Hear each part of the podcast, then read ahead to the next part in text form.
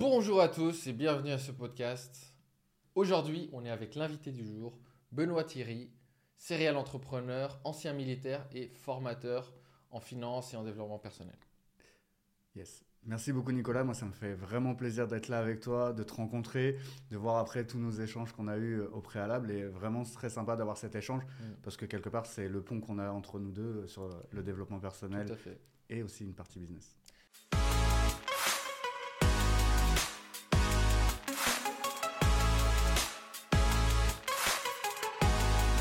On s'est beaucoup posé la question de comment euh, euh, on allait euh, orienter ce podcast parce que j'ai une audience qui est quand même très orientée fitness, alimentation et développement personnel. Ça reste cette partie estime de soi reste un penchant fort, mais on voulait peut-être pas tout de suite aller trop sur la partie business, donc on va voir ce que ça donne.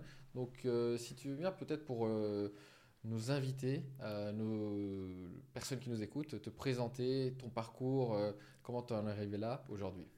Bien sûr Nicolas, avec grand plaisir. Donc je m'appelle Benoît, j'ai 42 ans.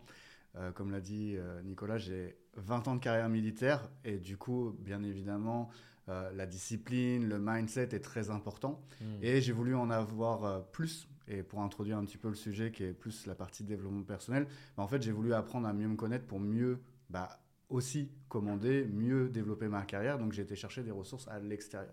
Ce qui m'a conduit à faire du coaching, puis ensuite du consulting et à développer mes propres business et qui m'a conduit bah, à pouvoir partir sereinement à la retraite pour pouvoir me consacrer à toutes mes activités entrepreneuriales. D'accord. Donc, euh, quelle est cette partie coaching que tu développes aujourd'hui tu, tu aides les hommes dans quel euh, domaine?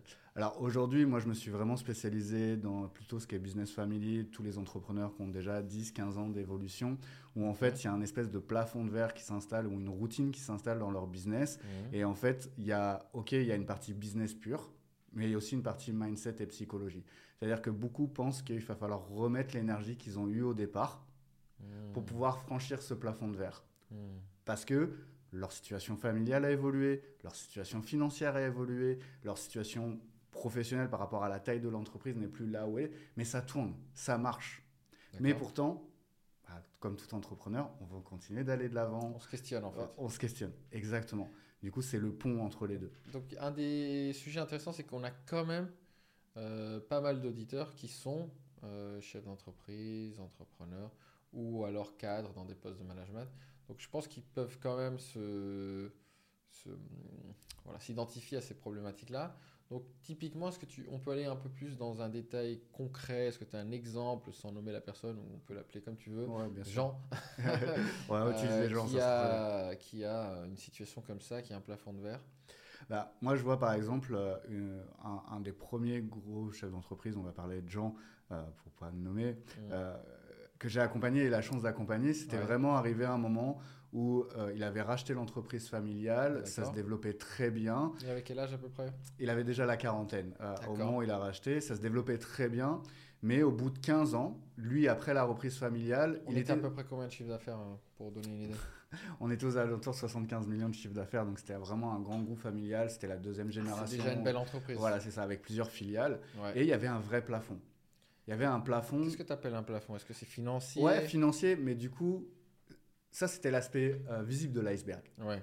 Pourquoi? Parce que depuis 15 ans, il avait repris, certes, il avait fait des belles euh, opérations financières, des bons deals, Hmm.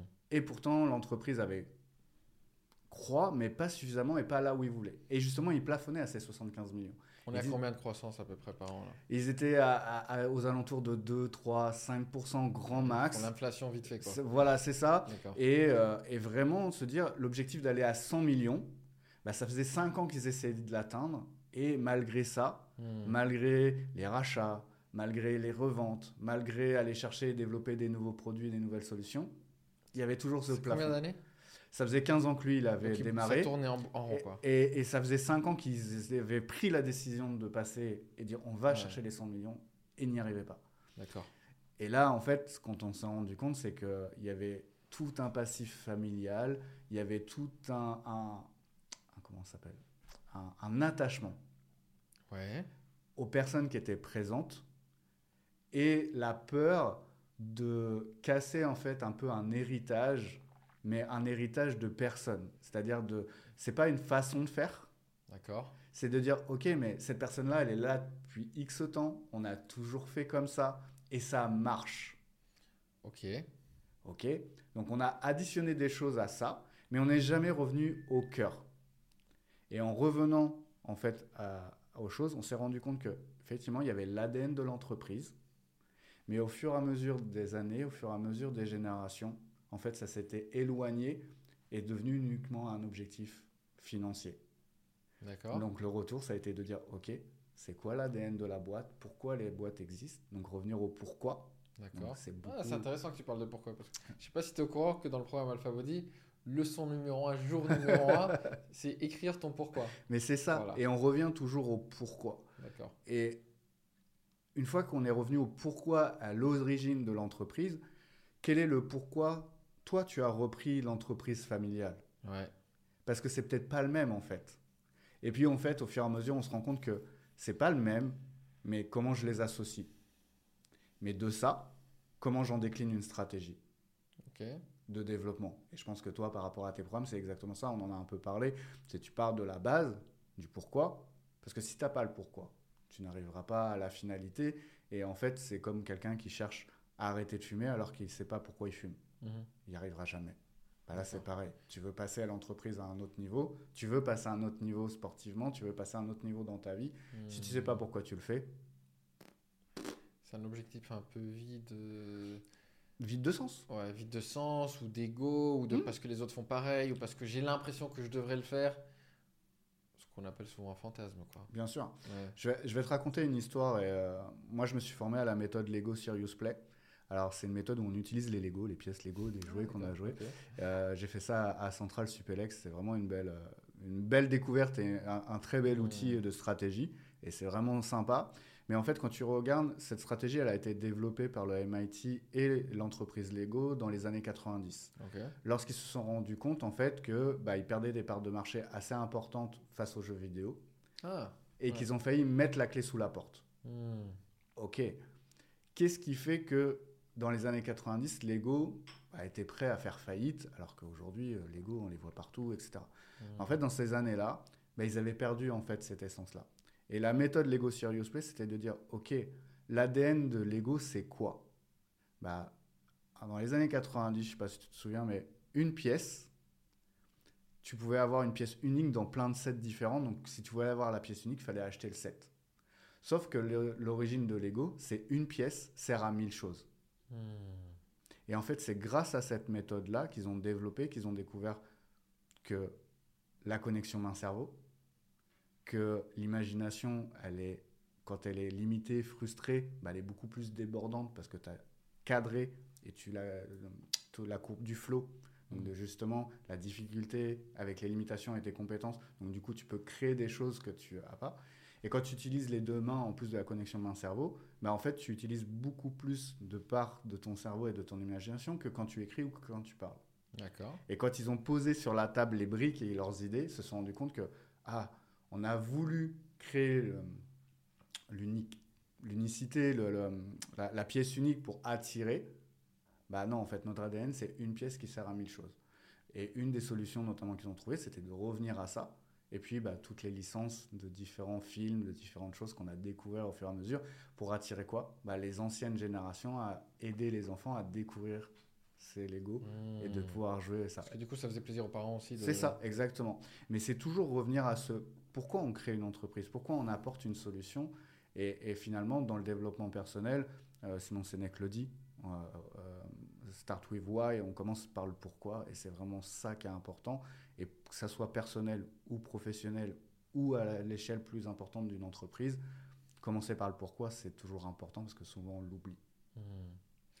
Et après, moi, je, vais te challenger là-dessus parce que, ok, bon, on a trouvé le pourquoi. Et alors? Bah après, euh, ça veut pas dire que la stratégie, que les tactiques vont être les bonnes derrière. Donc, qu'est-ce qui s'est passé à ce moment-là pour l'entreprise familiale? Donc, ouais, je sais pas à quel point tu peux aller dans le détail. ou Ouais, bien sans- sûr. En fait, ce qui est intéressant, c'est que à partir du moment où ça fait sens, Ouais.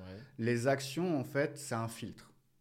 C'est si je fais ça et je mets ça en place, est-ce qu'on est en corrélation et on est collé à- à- au pourquoi, au sens? C'est-à-dire que quand tu, une entreprise dit je veux devenir numéro un mondial, c'est pas le cœur de l'entreprise. C'est pas, c'est juste un objectif. C'est pas le pourquoi. Hmm. Quand le pourquoi, c'est vraiment aider des millions de personnes à trouver des solutions de santé à travers le monde, ça devient complètement différent. Et du coup, il y a un sens. Mais du coup, ok, si j'achète cette boîte-là, ou si je développe ce produit-là, est-ce que c'est en corrélation et connecté à mon pourquoi? À partir de là, en fait, tu as un fil conducteur qui fait du sens et dans lequel tu vas y mettre beaucoup plus d'énergie, beaucoup plus d'attention et d'intention. Et que du coup, en fait, le plan va pas se dérouler sans accroc, mais va avoir déjà beaucoup plus de sens et on va y, euh, y mettre beaucoup plus de force D'accord, que simplement si ah, je veux devenir numéro un ou je veux attendre tel chiffre d'affaires. bien sûr. Et même le 100 millions, c'est c'est juste une vue de l'esprit. En fait, c'est Hmm. un, c'est un simple chiffre. Ça ne ça. Les, les, les salariés, les collaborateurs, ils n'ont pas forcément de attaché un sens à ça, eux. Et je te dirais que lorsqu'on a travaillé sur ça et que le, le dirigeant a découvert son pourquoi à lui et qu'il a remis sur la table le pourquoi de l'entreprise familiale, ou en tout cas sa vision, son visage, il a complètement changé. Et lorsqu'il a été à son board euh, la semaine d'après, où il a repris ces éléments-là et énoncé le plan de développement qui allait derrière, ça a fait sens pour l'ensemble des 16 dirigeants de ces 16 filiales. Hmm. Et là, en fait, t'embarques tout le monde. Bien, pas bien, machin. C'est que les gens étaient là dans le bateau et tout le monde avait oublié pourquoi ils étaient dans le bateau et pourquoi depuis X années ils étaient là. Aujourd'hui, ils y sont pas encore, mais en fait, ils ont déjà dépassé ce plafond de verre. Et que du coup, la, barre des 75 millions, elle est loin derrière maintenant. J'ai compris. Donc il y a des choses qui sont faites en place. Et du coup, ça. Comment ils ont fait pour euh, raconter une histoire et que embarquer le- tous les collaborateurs? Parce que 75 millions, ça commence à être un paquet de, de personnes. Bah, après, ça dépend du secteur d'activité. Là, du coup, euh, je ne l'évoquerai pas, mais tu as des entreprises, tu peux très bien faire de très très gros chiffres d'affaires, mais tu as aussi beaucoup de buts. Enfin, beaucoup, euh, tu fais un CA important, mais tu as beaucoup de charges. Ouais. Tu as beaucoup de salariés, tu as beaucoup de Mm. filiales, etc. Donc finalement, quand tu vois le résultat net, c'est pas forcément ouf. Mais d'ailleurs, dans les stratégies, on s'était rendu compte qu'une des filiales euh, sources, on va dire, à, à la- une partie de la maison mère, n'était pas rentable depuis plus de 10 ans Hmm. elle coûtait de l'argent. Mais ça, c'est voilà, c'est des jeux de chiffres, c'est des jeux d'analyse. Donc là, on rentre beaucoup plus dans la partie business. Mais là, c'est vraiment de faire ça. Mais de pareil, tu reviens au pourquoi. Pourquoi cette entité existe? Hmm. Est-ce qu'elle fait sens par rapport au pourquoi Global global? Hmm. Et du coup, ok. Et parfois, en fait, c'est simplement ah, on a, on l'a oublié parce qu'elle était là, c'était acquis. Et puis en fait, on avait un petit peu oublié de le- la développer. D'accord. Comme quand on peut oublier de développer une partie de sa vie. Ouais, ça tourne, c'est bien.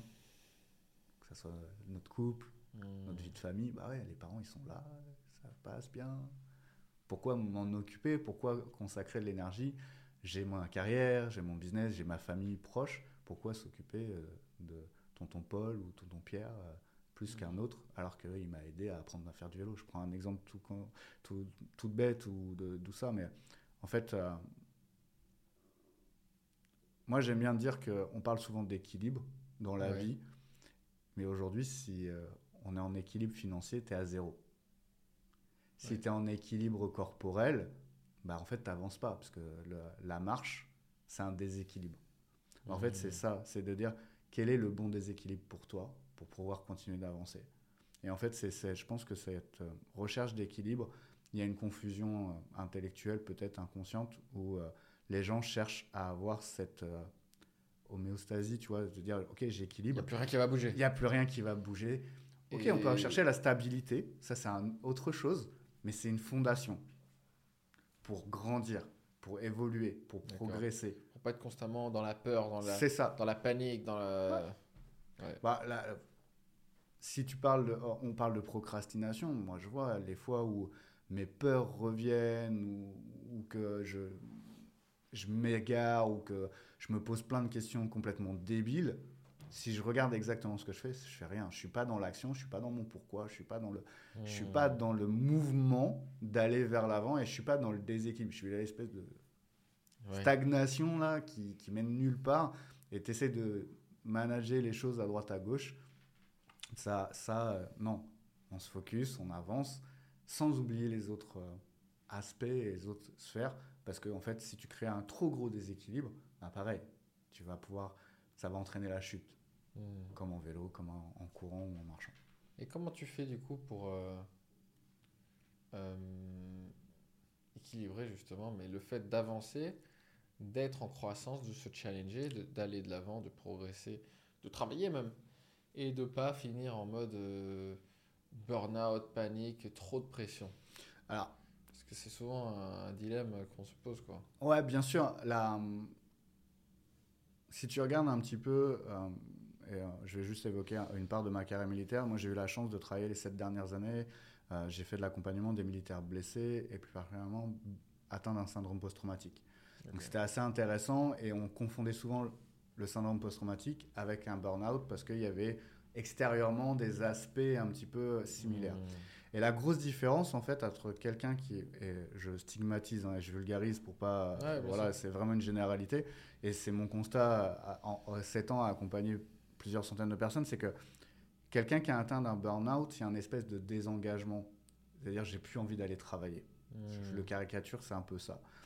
Parce qu'il y a une perte de sens. Et il a été au-delà de ses limites. Quelqu'un qui avait un trauma, au contraire, lui, il a perdu du sens parce que c'était sa carrière, etc. Mais il a envie de se réengager. Et en fait, c'est quelqu'un qui a envie de retrouver goût à la vie, etc. Donc il y avait un petit peu ça, et c'était plus une frustration. Et qui est des gens qui avaient envie de bosser, mais qui n'avaient pas le même sens. Donc deux pertes de sens complètement différentes.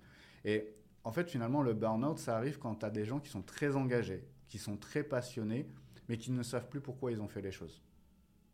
Ils n'ont pas compté les heures, ils ont voulu aider leurs collègues, aider leur entreprise, se donner à fond. Même aujourd'hui, hein, dans les entrepreneurs, les solopreneurs, on voit beaucoup de gens qui se donnent à fond par passion, etc., qui comptent pas les heures et qui sont complètement en craquage, en fait, qui sont proches du burn-out. Pourquoi? Pourquoi? Tu as Hmm. commencé Qu'est-ce qui fait que ça? Et moi, je le vois, quand tu es passionné, et si tu regardes aujourd'hui, euh, le mot passion en, en français, il est très connoté destruction. Passion, ça brûle, machin, et tout. Hmm. Et si je regarde dans la sémantique anglo-saxonne, c'est pas du tout la même chose. La passion, c'est un moteur, ça te permet d'aller de l'avant, etc. Hmm. Et c'est vrai qu'en fait, euh, bah voilà, moi je parle souvent avec mes clients, je fais, c'est quoi la vocation? Ta vocation à toi, pourquoi tu as commencé? Qu'est-ce que- C'est quoi cette voix à l'intérieur de toi, ce feu qui brûle en toi, qui t'a conduit à faire ça, à te lancer dans cette carrière sportive, à te lancer dans cette carrière entrepreneuriale, dans cette carrière de manager ou de, de- créer cette entreprise, peu importe, dans cette carrière musicale, peu importe, ou artistique, qu'est-ce qui, là, en toi, cette voix en toi qui dit, je dois faire ça? Et du coup, comment tu coacherais quelqu'un euh, qui cherche son pourquoi, justement? Quelqu'un qui, pour donner vraiment quelque chose de pratique aux personnes qui nous écoutent, il y a peut-être quelqu'un qui se dit, euh, oui, je pense à toi, qui se dit, oh là là, euh, je, je fais mon truc, mon rôle de manager, mon, mon entreprise depuis un moment là. Ah, je sais pas totalement en perte de sens, en burn-out total, quoique a- peut-être qu'il y en a qui nous écoutent qui sont en burn-out total. Euh, mais je commence à décrocher un peu. Comment je refais cet exercice pour me recentrer sur mon pourquoi Par quoi je commence? Je prends une feuille de papier, j'écris, c'est quoi le... Ah, Le a- processus? ouais, bah, s'il y a des gens qui sont vraiment au bord du burn-out, je leur invite vraiment à aller voir un spécialiste et déjà de- d'échanger avec un professionnel en dehors du cercle professionnel, en dehors du cercle amical, parce que Ok. euh, on va pas parler de ses problèmes de plomberie ou boulanger.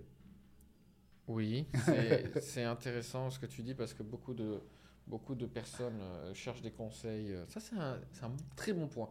Cherchent des conseils, par exemple, de couple avec leurs amis. C'est ça. Euh, moi, je trouve que c'est une erreur fatale. C'est ça. Euh, les amis vont t'écouter et tu vas continuer à boucler. Et tu vas... Moi, je vois des gens parfois qui ont des problèmes de couple qui racontent la même histoire à 15 personnes différentes. Euh, et continuent à boucler parce qu'en fait, ils trouvent une sorte de s- légère satisfaction passagère, de soulagement à raconter cette histoire sans jamais de, de solution. Et euh, la confrontation d'un spécialiste qui sait faire une bonne confrontation peut être salvatrice Tout à fait. et va probablement te donner des solutions qui sont complètement différentes de celles que tes potes te donnent. Et, euh, et ça peut escalader au, au niveau supérieur que j'ai déjà vu aussi, euh, qui est de commencer euh, de parler à ses problèmes de couple au travail. Enfin, ça, c'est. Voilà. Hmm. Pas bon. en fait, c'est que c'est un indicateur intéressant. Si on commence à parler de certaines choses à, aux mauvaises personnes, c'est déjà un indicateur de dire ah j'ai peut-être un problème, mais j'en parle pas à la bonne personne. Ça, voilà. Après, il faut être euh, assez humble de reconnaître qu'on a un problème ou qu'il y a peut-être quelque chose à améliorer, parce qu'on peut le prendre aussi comme ça. Hein. Des fois, on pense que c'est bien, mais est-ce que je veux pas mieux? Ça, c'est une question. Voilà, c'est pas forcément qu'il y a un problème, mais je veux mieux. Je suis un manager, mais j'ai envie d'une carrière différente ou j'ai envie d'aller plus loin. Et, si je me sens un peu dans cette perte de sens ou dans cette, cette remise en question, tout simplement, ça peut être ça. Euh, peut-être tout simplement de revenir, euh, parfois juste sur une feuille de papier. Ouais, du coup, si on en revient au pourquoi, euh, qu'est-ce qu'on. Quand j'ai commencé le premier jour que j'ai postulé dans cette boîte, pourquoi je l'ai fait? Juste ça, déjà, de réécrire hmm. l'histoire en fait. D'accord. Et si j'ai pas là, ok, pourquoi j'ai fait ces études-là? Et là, parfois, on se rend compte que ah, c'était pour faire plaisir à papa, maman. D'accord. C'était pour répondre à une pression sociale. Il fallait absolument un job. Bah, c'est hmm. normal que tu sois pas bien 10, 15 ans après, même si tu as évolué. Hmm. Et une fois que tu as fait ce bilan-là, ok, qu'est-ce qui me plaît dans mon travail? Qu'est-ce qui me plaît pas? D'accord. Et dans ce qui me plaît pas, qu'est-ce que j'aimerais avoir à la place? Et là, en fait, ça commence à dessiner un canevas, soit de discussion bah, avec l'échelon supérieur pour dire, bah voilà, aujourd'hui j'aimerais avoir plus de responsabilités, moins de responsabilités, plus d'humains, plus de techniques, ou de voir que bah, finalement été au bout de ce que je pouvais faire professionnellement. Et aujourd'hui, moi qui travaille avec beaucoup d'entreprises différentes, je peux vous dire que beaucoup d'entreprises vous cherchent. On n'est plus dans il y a 10, 15, 20 ans où euh, bah, on était dans une entreprise, on allait faire carrière pendant 30 ans. Mais ça, c'est très culturel et français en plus parce que j'ai eu la chance d'aller euh, notamment au Canada, où les gens en fait quittent un job pour évoluer en termes de carrière, mais surtout en évoluer aussi en termes de salaire. C'est culturel, c'est-à-dire que c'est normal de quitter un job pour évoluer. En France, ça reste encore ah je vais prendre le poste du dessus. Ouais, sauf que dans une PME, il y a peut-être jamais de poste du dessus. Tout à fait. Ou que la personne qui va être au-dessus, elle est là pour un long moment. À moins qu'elle parte à la retraite ou qu'il malheureusement lui arrive un accident grave, il n'y aura pas possibilité. C'est vrai que la PME et le, la grande entreprise, ça bouge pas de la même façon pour des raisons évidentes. Tout à fait. Mm. Mais même dans des grandes entreprises, avec certains services qui sont aujourd'hui, mais on voit aujourd'hui le turnover, etc. Et je parle pas des jobs d'étudiants ou euh, voilà, et puis même culturellement, on peut le voir.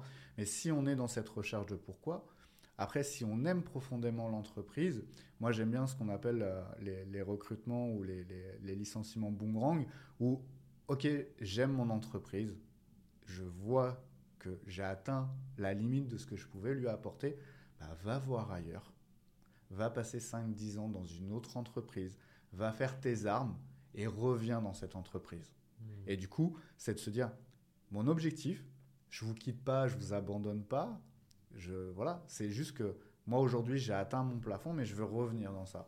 Et c'est pour ça que je dis toujours que ce soit quelqu'un qui est salarié ou quelqu'un qui est patron, quittez-vous en bon terme parce que vous ne savez pas qui reviendra vers vous.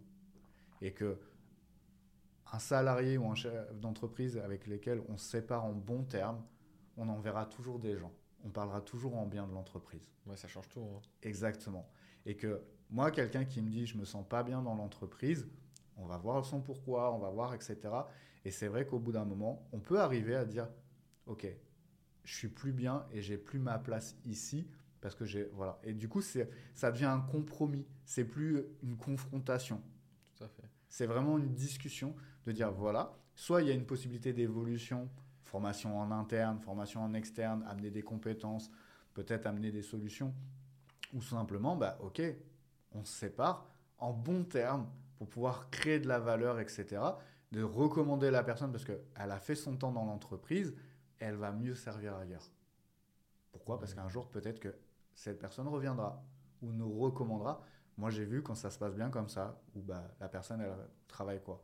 Chez un partenaire potentiel, chez du développement potentiel. Donc, du coup, ça fait une connexion. Et d'une connexion à une connexion. Tout à fait. Tout à fait. Et là, en fait, c'est comme ça, qu'on... ouais. C'est vrai qu'en tant que chef d'entreprise aussi, euh, j'ai vu euh, j'ai vécu les deux types de séparation, euh, certains en très bons termes, où on reste euh, presque amis, euh, la personne part et le retravaille après plus tard dans l'entreprise, après avoir fait un bout de parcours, et d'autres un peu plus euh, Conflictuel. conflictuels, euh, c'est vrai que ça change tout. hein. Bah, là, je te Ouais. dirais, c'est que la, la partie conflictuelle, malheureusement, et moi je le vois dans les entreprises qui sont en forte croissance, et, et c'est aussi dur pour le chef d'entreprise que pour le salarié. Parce qu'en fait, quand on est dans une croissance très forte, bah, en fait, et pour revenir sur le développement personnel, c'est que tout à chacun, on parlait de stabilité, etc. Bah, c'est vrai que certaines personnalités, certaines personnes, et c'est OK avec ça, bah, ils aiment bien leur petit train-train, leur routine, Ouais. c'est sécuritaire. Voilà. Mm. Mais quand tu as une entreprise qui croît énormément et très vite, on essaye d'embarquer tout le monde, mais tout le monde n'a pas envie d'évoluer. Il y a des gens qui atteignent leur limite euh, à un poste Ouais. donné. C'est ça. Mm. Mais pas forcément intellectuel, c'est juste, bah, j'ai pas envie. de- Pourquoi je ferais plus J'ai mon Pourquoi salaire. je ferais même différemment. C'est Exact. pas forcément Ouais, plus de boulot, c'est ça. C'est juste un autre rôle qui, qui attend la personne. Voilà, ça vient s'additionner. Et c'est vrai que dans certaines tailles de PME, en fonction de ça, bah oui, on est un peu couteau suisse, on va pas pouvoir embaucher X personnes pour. Non, il y a une espèce de phase de transition. Et c'est ça que moi j'adore, c'est accompagner cette transition-là, de dire de croissance et, et de- d'expansion. Il y a de l'agilité. J'aime Exact, beaucoup ce mot ouais. agilité. Ouais, bien sûr. On en parle récemment. Couteau suisse, très important aussi, effectivement. euh, Dans ces phases de transition. Et il n'y a pas un bon style de management. Il y a un style de management à avoir un correspondant au cycle de vie de l'entreprise. Tu fait. parlais d'agilité. Oui, à un moment donné, Mm. tu as besoin d'avoir un management agile dans ton entreprise parce que là, on est en transformation. Là, on est en évolution, peut-être en hyper-croissance. Donc oui, il faut Mm. s'adapter, il faut euh, réagir, force de proposition. Mais à un bout d'un moment, tu as besoin de recréer de la stabilité. Tu as besoin de recréer des processus, de redonner du cadre pour consolider. Et en fait, une croissance d'entreprise, c'est jamais ça. Ah non. C'est comme dans tout dans la vie, c'est des cycles et ça fait ça. Ouais. Et en fait, l'idée, c'est ok, j'ai fait ça, il y a une espèce de décroissance. Bah, Peut-être que là, je suis là pour refaire du, un plateau, stabiliser ce qui est là, ou Mhm. redonner un élan si l'énergie est là. Sinon, bah, c'est pas grave. On maintient un plateau, on consolide, on cherche des nouveautés pour redonner un élan. Ouais. Ils me font rire parfois, les, les gars. euh, j'ai- pas. Alors, ça peut exister, hein, des... mais parfois les entrepreneurs un peu débutants qui sont en mode Ouais, euh, j'ai atteint euh, 100 000 euros de chiffre d'affaires. euh, Maintenant, 1 million, enfin 100 000 euros par mois. euh, Je vais, maintenant, je passe à 1 million par mois. Et je suis là en mode Ok, bah, bonne chance. Mais en général, ça se passe pas comme ça. Tu as des paliers Hmm. et tu stagnes pendant 6 mois. Mais c'est pas que tu as stagné, c'est que tu as préparé l'avenir. Hmm. C'est que tu as, Enfin, tu as mis en place des process, comme tu dis, tu as mis des choses en place pour verrouiller finalement un niveau avant de pouvoir passer à la, à la Yes. suite. Quoi. Et, et c'est Mm. ça qui est intéressant, c'est quand tu, tu as conscience de cet objectif-là, Mm. c'est intéressant de dire, ok, est-ce que je le fais pour le chiffre d'affaires Ouais. ou est-ce que je le fais pour le pourquoi que j'ai développé mon entreprise Mm. Qui était, allez, si je résume, quand tu crées une entreprise, quand tu fais des choses, tu veux apporter une solution. Tu réponds à un besoin. Donc, est-ce que, à quel besoin tu vas répondre en passant de 100 000 à 1 million? Un besoin de personnel de reconnaissance. Non mais voilà, Ouais. est-ce, que ça, est-ce que, mais si tu dis, ok, en fait pour moi le chiffre d'affaires, mais et, et- mais même les résultats qu'on peut avoir dans ne doivent être que le résultat de tes actions et les raisons pour lesquelles tu les fais. Si aujourd'hui on, on revient sur la partie développement personnel, si on revient sur la partie même sport, etc., je pense que tu le vois, quelqu'un qui a des objectifs, s'il ne pense qu'à son poids, il va pas avancer. Ouais. J'étais instructeur de tir aux- euh, dans les armées et j'utilise souvent cette métaphore euh, avec, euh, avec mes coachings, etc., ou même en développement personnel. Lorsque tu vises la cible au fond, quand tu veux tirer euh, au fusil, peu importe, en fait, on dit toujours que c'est œilleton, guidon net, et en fait, tu vois la cible en arrière-plan. Et en fait, c'est le chemin en fait entre les deux, c'est-à-dire que c'est vraiment le point, le guidon que tu dois voir net, et la cible, en fait, oui, tu la vois, mais c'est pas ça qui est le plus net. C'est pas l'objectif le plus net. C'est vraiment le chemin, donc le point du milieu, le point de passage qui doit être totalement clair. Dire, ok, je veux aller là-bas, c'est par là que je dois passer. Et qu'est-ce que tu entends par cette métaphore? C'est-à-dire que tu n'es pas obligé de voir l'objectif final parfaitement clair, mais au moins les deux, trois premiers pas C'est ça, exactement. C'est-à-dire que si tu regardes une ligne de mire, en fait, tu as l'œilleton, donc le, le, le, trou dans lequel tu places ton œil et tu vas regarder. Donc celui-là, il est flou. Le point qui est le guidon, c'est le passage. Et tu as effectivement la cible en arrière-plan. Donc oui, on voit le pourquoi qui est en arrière-plan. Mmh. Le chemin, mais le point de passage, tu sais que, ok, tu es au bon endroit au bon moment quand ça, c'est clair. donc l'objectif à un mois, trois mois, en gros. C'est ça. Il doit être clair que ce soit dans la vie ou dans le... Et souvent, c'est ça que j'ai remarqué, le bon timing pour un objectif, c'est autour des trois mois. Euh, parce que si c'est y a 10 ans, mais qu'est-ce que... Euh, Après, ça dépend. Parce que si tu veux, Alors, pour, un, pour un objectif solopreneur ou quelqu'un de personnel, euh, quand tu fais des objectifs de carrière, c'est bien d'avoir déjà des objectifs 90 jours, 6 mmh. mois sur l'année. Voilà. Et sur des structures un peu plus grandes, on va parler de déjà quand tu es entre 30 et 50 salariés, voire plus, on peut commencer à parler de 3-5 ans. Pourquoi? Parce que tu as une masse en fait à faire avancer. Tu as, une mentalité à faire évoluer. Et, et, là, du coup, c'est des dizaines de personnes, voire centaines de personnes à mettre en mouvement. Donc là, oui, c'est important de donner cette vision et cette stabilité. Mais je te dirais, une fois que tu es à l'aise, toi, avec tes plans à 90 jours, tes plans à 6 mois, 1 an, bah, à l'échelle perso, peu importe le domaine, c'est important de se dire, et tu regardes tous les grands du dev perso, que ce soit Jim Rohn, Tony Robbins et bien d'autres, on parle de 3-5 ans. Hmm. Et aujourd'hui, peu de gens sont capables de se projeter aussi loin dans leur vie. C'est vrai ça. Et ça, c'est ok, tu vas te lever demain matin, tu vas avoir tes routines, tu vas faire métro, boulot, dodo. Et, et regardons le plan qu'on nous a vendu à l'école tout petit. C'est travaille bien à l'école. Et moi, j'ai ma fille, là, elle va avoir 18 ans et je suis très fier d'elle et je l'encourage à faire ses études, etc. Et c'est très bien de faire des études. Mais le plan qu'on nous vend, c'est de bien travailler à l'école, d'obtenir son diplôme et d'aller bosser. 35-40 heures semaine, 5 semaines de congés par an, 2 jours de repos dans la semaine, et ça pendant, allez, on va être sympa, pour l'instant, on est aux alentours de 40 ans. Mhm. Ça, c'est le plan. Mais personne n'y pense.